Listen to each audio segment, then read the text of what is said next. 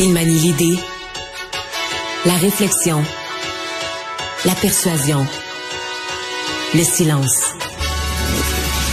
Mario Dumont. Informé, cultivé, rigoureux. Il n'est jamais à court d'arguments. Mario Dumont. Pour savoir et comprendre. Bonne fin d'après-midi, bienvenue à Cube Radio.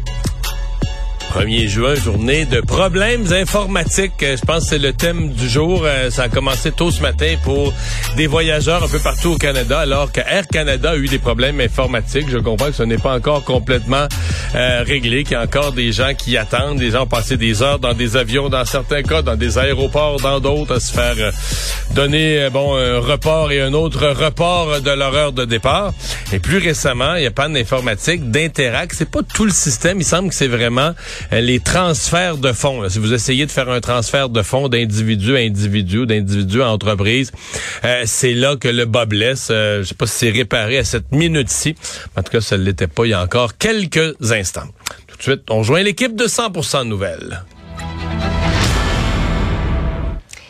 15h30, moment de notre rendez-vous avec le collègue Mario Dumont. Bonjour Mario. Bonjour.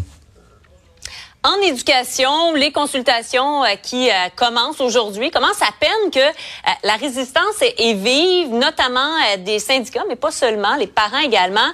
Écoutons le ministre Drainville et, et le premier ministre Legault là-dessus. Nous allons résister à la résistance au changement. C'est pas compliqué. Il y a beaucoup de résistance au changement. À toutes les fois que tu veux toucher à quelque chose, tu as toujours des lobbies qui se lèvent et qui disent pas moi, pas moi, faut surtout pas changer, faut surtout pas toucher à rien.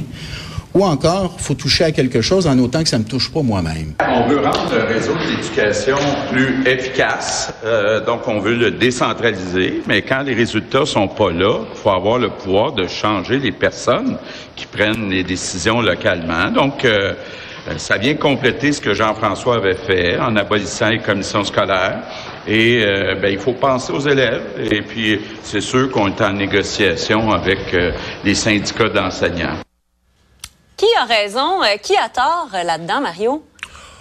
Ouais, tu sais, c'est gros de dire que quelqu'un a complètement tort. là. Tout le monde défend ses intérêts.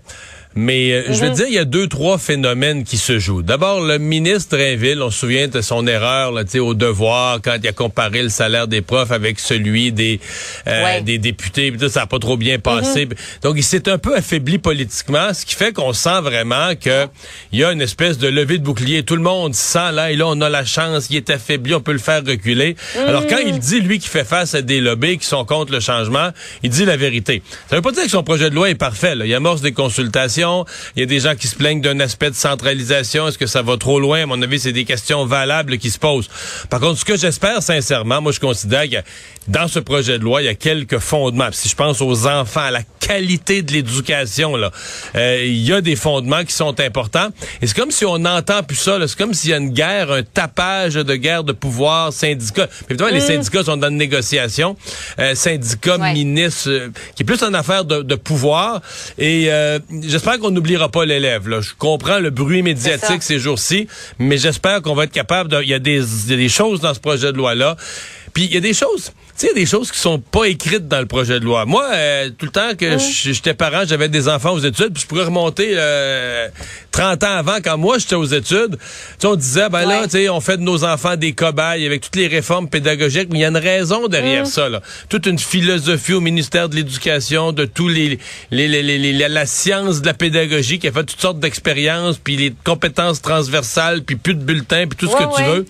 Mais et- et Bernard Dréville tourne la page un peu sur cette époque-là. Puis ça, ben, pas sûr que le, pas- je suis pas sûr que le parent moyen s'en rend compte là, de dire, OK, il y, a- il y a du bon dans ce projet-là. Parlons des professeurs avec un simple diplôme d'études secondaires.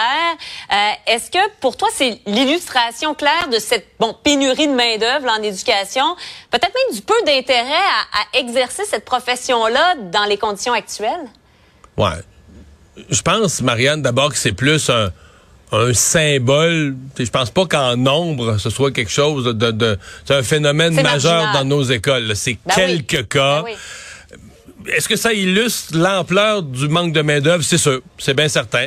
Mais on comprend que c'est pas la norme. Il y a pas, euh, tu sais, dans mm. des cas de suppléance, euh, bon, on va, on va faire des compromis. Peut-être qu'on se rend en même temps à des gens qui ont d'autres expériences de vie qui peuvent être utiles. Mais on, manque de main-d'œuvre. On se comprend, on manque de main-d'œuvre, on manque mm. gravement de main-d'œuvre. Puis là, qui que ce soit qui soit au pouvoir, qu'on peut changer le ministre, on peut changer de parti au pouvoir, on peut changer tout. Mm. Il y a personne qui va faire apparaître de la main-d'œuvre du jour au lendemain. Donc, on est en mode solution là-dessus. le ministre propose un, pont un peu plus court pour, euh, euh, en un an, en 30 crédits, obtenir ce brevet d'enseignement. Ça me paraît être euh, une, mm. bonne solution, mais ça, il y, a rien qui va faire qu'en très, très, très peu de temps, on va régler tout à coup ben tous les problèmes de main-d'œuvre. Bon, là, dans la négociation, la dernière fois, on avait réglé le cas des, jeunes enseignants pour encourager les jeunes à rester. On avait enlevé les cinq premiers échelons pour que les jeunes enseignants commencent plus haut dans l'échelle salariale. Quand même fait une grosse différence. Et là, on va probablement continuer à essayer d'améliorer les conditions pour minimalement garder euh, les enseignants qu'on a puis les garder dans les, les meilleures conditions possibles. Au minimum? Hmm. Ben oui, absolument. Parlons euh, transport, Mario. 51 chantiers euh, majeurs cet été dans le Grand Montréal. La ministre Guilbeault qui a bon promis qu'il y aurait euh, davantage de, de, communication, des rencontres entre les différentes instances pour que chacun bon sache à quoi s'en tenir, etc. Mais un peu comme tu nous le disais la semaine dernière, Mario, même si tu me le dis là que je pourrais pas me rendre du point A au point B, tu me le dis le plus clairement possible je pourrais quand même pas me rendre, là. ouais. Puis peut-être tu vas pouvoir te rendre avec un détour qui prend une heure de plus, puis tu vas décider, sais-tu? Euh, c'est ça. Sais-tu, moi, laisser faire? Dépendamment, ben, si c'est un rendez-vous médical essentiel, tu vas faire le sacrifice. Mais si c'est mm. aller à un festival, le souper au restaurant, ben, tu sais, la personne qui est à Laval, ou ça arrive nord, ou ça arrive sud, va dire, sais-tu, là, on a des restaurants. Et c'est ça qui est un peu triste là-dedans. C'est pour tout le, le, commerce montréalais, les restaurants montréalais, les salles de spectacle de Montréal. Et il s'est développé, euh, tu sais, je comprends, c'est la, la, philosophie du vélo, mais c'est toute une illusion là-dedans autour de la mer Esplande, des idéologues qui gouvernent avec elle, de penser qu'on va amener, de penser que les gens là, vont amener, tu sais, la, la, petite famille de la BTB qui vont arriver, les, les, les, cinq sur le vélo pour venir à Montréal cet été en vacances. Tu sais, il y a tout quelque chose, mais il y a, y a, y a ils sont en train de développer Montréal sans s'en rendre compte, est en train de dire au reste du Québec, Venez plus, là. Laissez faire, là. Je veux dire, ben, euh, venez plus. On n'a pas besoin de votre argent, on va s'organiser entre nous. on va s'organiser en BSEC entre nous, là, c'est ça.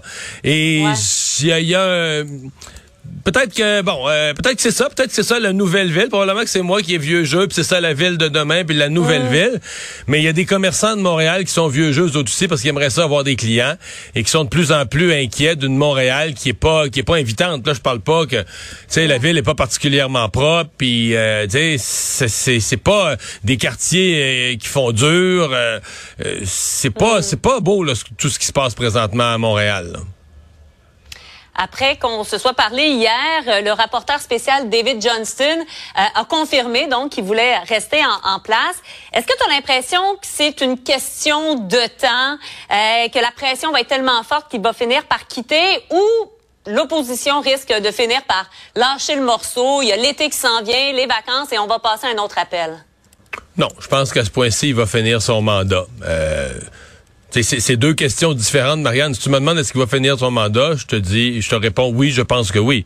Si tu me demandes est-ce que la suite de son mandat va avoir de la portée, de la signification, de la crédibilité, mm. est-ce que son rapport va être reçu avec intérêt par le public comme étant là, le, le cahier des solutions en matière de en, matière d'ingérence, je pense que non. Je pense que le reste de son mandat, on va le regarder, on va dire bon ben, qu'est-ce que tu veux qu'on fasse? il est là. Il, voulait rester.